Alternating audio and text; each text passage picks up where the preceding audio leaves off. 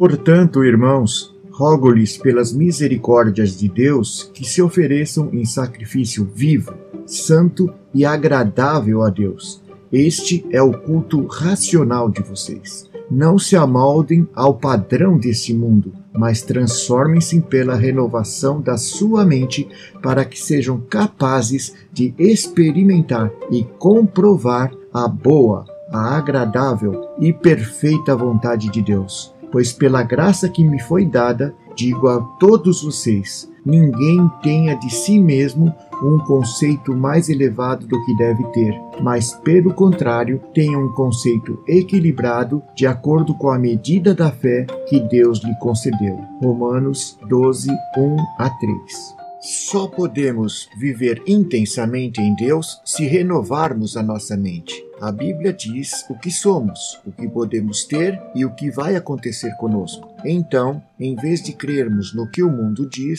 no que as nossas emoções nos contam ou no que o diabo fala à nossa mente, decidamos viver e crer na palavra de Deus. Só podemos viver intensamente e plenamente a vida quando somos cheios da fé em Deus. Eu creio que a nossa mente é parcialmente programada por meio de nossas palavras. Então comece a falar aquilo que a palavra de Deus diz. Isso vai reprogramar, ensinar a sua mente. Deus tem um bom plano para a sua vida, mas a única maneira de provar esse plano é pela renovação completa de sua mente. E a única maneira de renovar nossa mente é ouvindo, lendo, meditando e, por fim, crendo na palavra de Deus. Quero lhe perguntar uma coisa.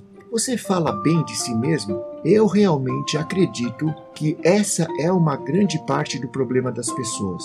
Alguns pensam que dizer coisas do tipo eu sou apenas um nada, um ninguém, é algum tipo de humildade. Isso não é humildade, é estupidez. Na sua carne não habita bem nenhum, mas você não é a sua carne. Você é filho de Deus, co-herdeiro com Cristo e participante da natureza divina. A vida do próprio Deus está em você. Então viva essa vida intensamente. Não há esperança de viver intensamente até que a pessoa saiba quem é em Cristo. Alegre-se nessa verdade. Não tente conquistar o amor de Deus. Esse é o grande segredo para ser feliz. Apenas saiba e creia que é amado. Se Deus gosta de você, e ele já provou isso entregando seu único filho, do que mais você precisa na vida? Há um Deus que ama você. Que ele seja suficiente para você hoje e sempre, em nome de Jesus. Amém.